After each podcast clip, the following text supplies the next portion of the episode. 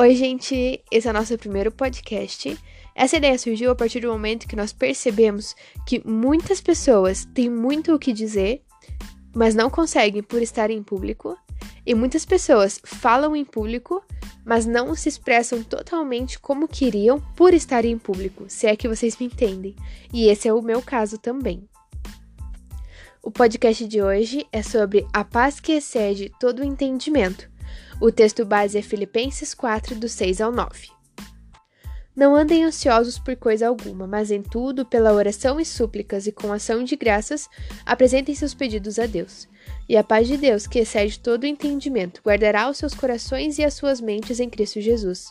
Finalmente, irmãos, tudo que for verdadeiro, tudo que for nobre, correto, puro, amável, tudo que for de boa fama, se houver algo de excelente ou digno de louvor, pensem nessas coisas. Tudo que vocês aprenderam, receberam, ouviram e viram em mim, ponham-no em prática, e o Deus da paz estará com vocês. Essa passagem foi escrita quando Paulo ainda estava na prisão.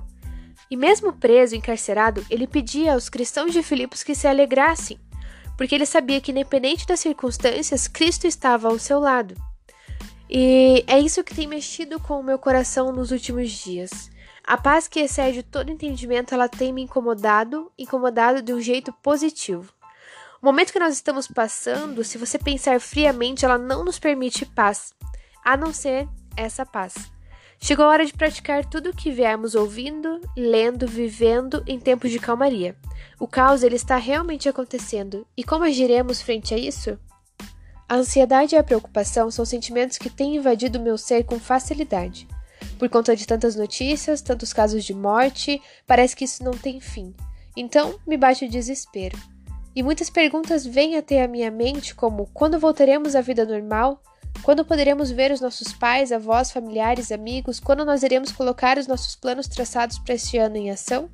A vida ela estacionou e por um instante eu me vejo totalmente perdida a paz que excede todo o entendimento. Já ouvi tanto sobre isso. Talvez agora, novamente, seja a hora de realmente me lançar. Infelizmente, há coisas que só aprenderemos quando nos pegarmos em momentos desesperadores. Então, o que é essa paz? O termo que excede todo o entendimento, ele traz uma dimensão imensurável. É algo que parece fugir da razão humana, que supera qualquer outra passe já sentida. A questão de todo entendimento diz sobre a nossa capacidade máxima de pensar, compreender e argumentar. Ou seja, aos olhos humanos, essa paz é quase inexistente. Por nós mesmos, ela é impossível de ser sentida. Mas se ele nos prometeu essa paz, é porque ela é real, porém, ela exige de nós. Como ela exige de nós, eu selecionei três pontos que Deus tem falado comigo que são essenciais que eu cumpra para que eu sinta essa paz que excede todo entendimento. Então, o primeiro ponto é: a paz que excede todo entendimento exige fé. Quando eu penso em fé, eu penso muito na história de Noé. Lá em Hebreus 11:7 diz: Pela fé, Noé construiu um barco na terra seca. Ele havia sido avisado de algo que não podia ver e agiu apenas com base no que foi dito a ele. O resultado? Sua família foi salva, seu ato de fé estabeleceu uma linha divisória entre a maldade do mundo descrente e a justiça do mundo que cria. Como consequência, Noé tornou-se íntimo de Deus. Sabe os planos que você fez para 2020? Então, se eles foram traçados de acordo com o que Deus espera de nós, precisamos ter fé. O que ele promete, ele cumpre. Talvez não seja o momento de algumas coisas acontecerem, mas ele sabe de todas as coisas. E essa paz, que excede todo entendimento, irá consolar o nosso coração. Mas precisamos ter fé. Eu duvido que construir uma arca estava nos planos de Noé, mas ele optou por ser obediente e por ter fé. Os planos que Deus tinha para Noé e sua família foram cumpridos como consequência da obediência e fé que Noé teve. Em Hebreus 11:1 diz: "O fato essencial da existência é que esta confiança em Deus, esta fé é o alicerce sólido que sustenta qualquer coisa que faça a vida digna de ser vivida. É pela fé que lidamos com o que não podemos ver." Não precisamos ter medo, precisamos ser obedientes, precisamos de fé. Os planos de Deus vão além da nossa capacidade humana de entender. Como diz em João 16,33: Estou dizendo essas coisas para que, crendo em mim, vocês estejam inabaláveis e seguros e desfrutem a paz. Neste mundo mau, vocês sempre terão dificuldade, mas fiquem firmes, Eu venci o mundo. Essa passagem foi escrita há tanto tempo em outro contexto, mas ela pode ser aplicada muito bem nos dias de hoje, porque a palavra de Deus ela é imutável. Você pode ter planejado se formar na faculdade, iniciar uma faculdade, fazer uma grande viagem, até mesmo ter filhos ou estar grávida. Aqui em casa nós temos um exemplo prático que podemos compartilhar com vocês. Há mais ou menos um mês atrás, nós decidimos comprar uma nova oficina. E quando surgiu essa oportunidade, nós sentamos, oramos entregamos para Deus para que Ele fizesse o que fosse melhor. E tudo se encaminhou muito bem, nós entendemos, nós sentimos a paz que excede todo entendimento para continuar e comprar. E assim fizemos. Um mês depois de ter aberto, ter começado a todo vapor, crise, pandemia, tudo para, sem serviço, aí começam as nossas incertezas.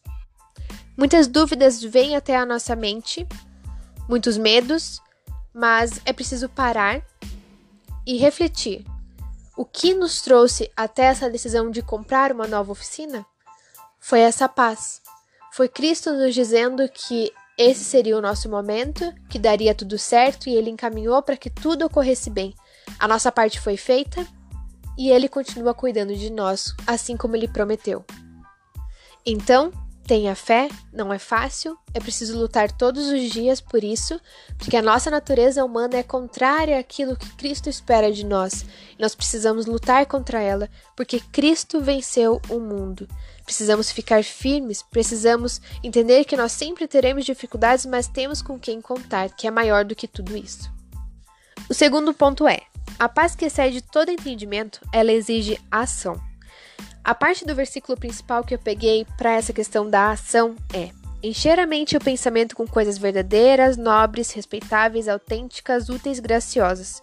O melhor, não o pior. O belo, não o feio. Coisas para elogiar, não para amaldiçoar.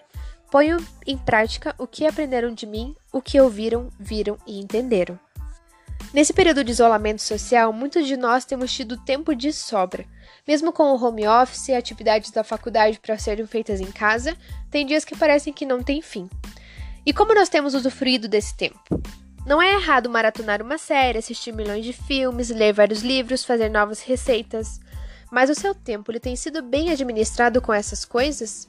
O que nós temos feito tem edificado? Nós temos reservado um tempo para buscar intimidade com Cristo?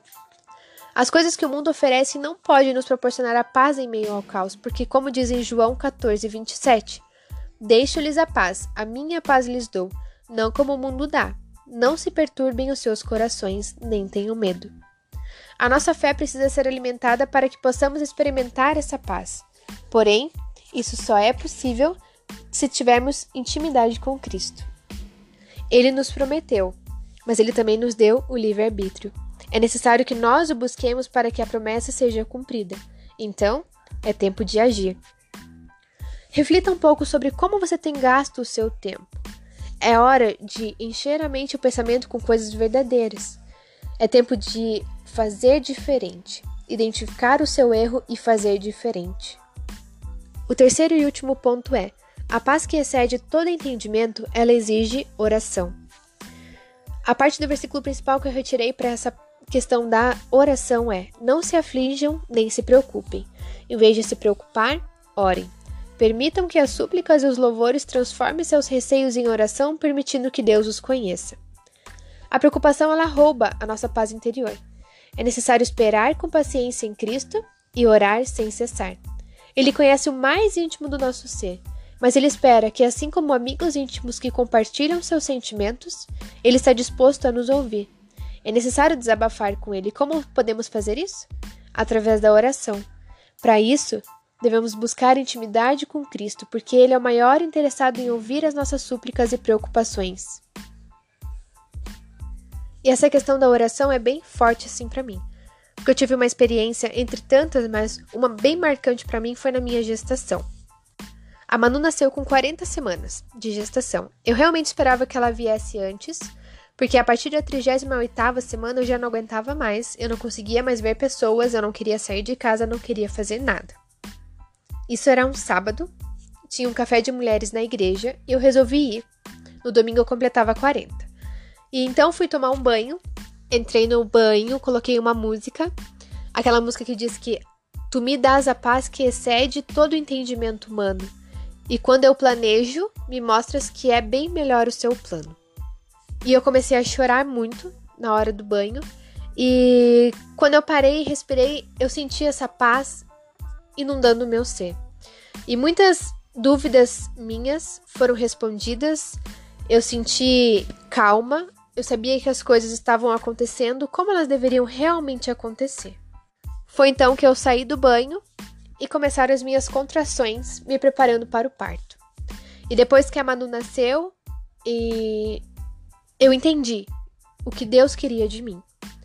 Então, é necessário orar. Ele já sabia da minha preocupação, ele já sabia da minha angústia, mas ele queria me ouvir também. E hoje eu entendo isso. Então, pare, ore, Deus quer te ouvir. Ele precisa que você confie nele. Deposite a sua confiança nele e ele sabe como agir. Então, a paz que excede todo entendimento, ela nos ajuda a tirar o foco somente das coisas ruins do momento. Ajuda-nos a enxergar o lado positivo da situação, porque ela excede todo entendimento e somos levados a pensar sempre negativamente. Mas essa paz, ela vai além da nossa capacidade de pensar Muitas vezes nós não saberemos o porquê de algo estar acontecendo. Mas como devemos agir? Como devo usar a situação para honrar e glorificar a Cristo? Devemos parar de focar somente no porquê das coisas e sim no como continuar, como fazer, o que fazer. Talvez essas novas perguntas, essas novas perspectivas possam mudar os nossos pensamentos e as nossas preocupações.